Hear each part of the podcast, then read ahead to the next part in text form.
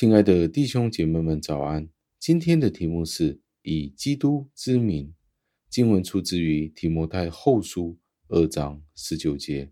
经文是这样说的：然而，上帝坚固的根基已经立定，上面刻着这样的印。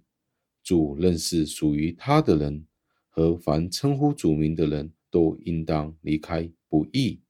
感谢上帝的话语。加尔文提到这一段的经文。他说：“如果我们只是单单使用基督徒的这个名号，但不是上帝真正的儿女们，我们没有脱离我们众多的污秽，我们就不配得用这个名称了。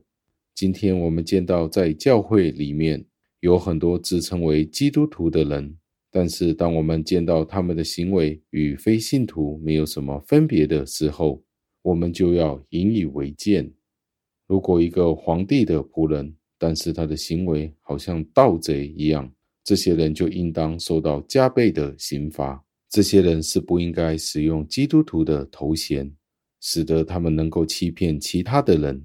因为我们见到耶稣基督是一切公义与圣洁的源头，而当耶稣基督是我们的朋友的时候，我们就必须要承认，如果今天我们仍然活在罪污里面。我们试图掩盖自己各样的罪污，但是同一时间又用基督徒这样子的名称来称呼自己，这是一个可耻的行为，这是一个亵渎的行为。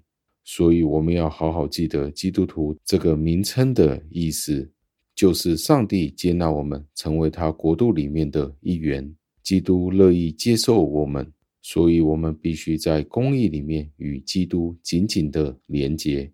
因为他接受了我们，使我们在他的恩典当中有份。最后，让我们默想：离开不易是真正基督徒的呼召和追求。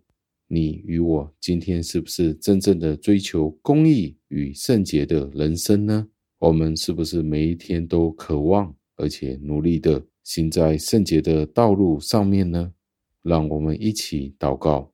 今天我们思考以基督的名对我们是什么意思？我们知道仍然有很多的不义在我们当中，但是这一段经文就是教导我们，凡称呼主名的人应该离开不义。所以，当我们今天作为基督徒的时候，都应当离开不义。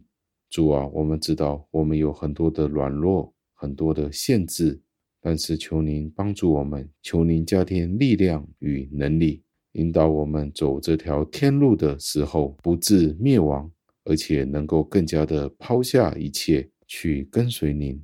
求您听我们的祷告，奉我主耶稣基督得胜的尊名求的，阿门。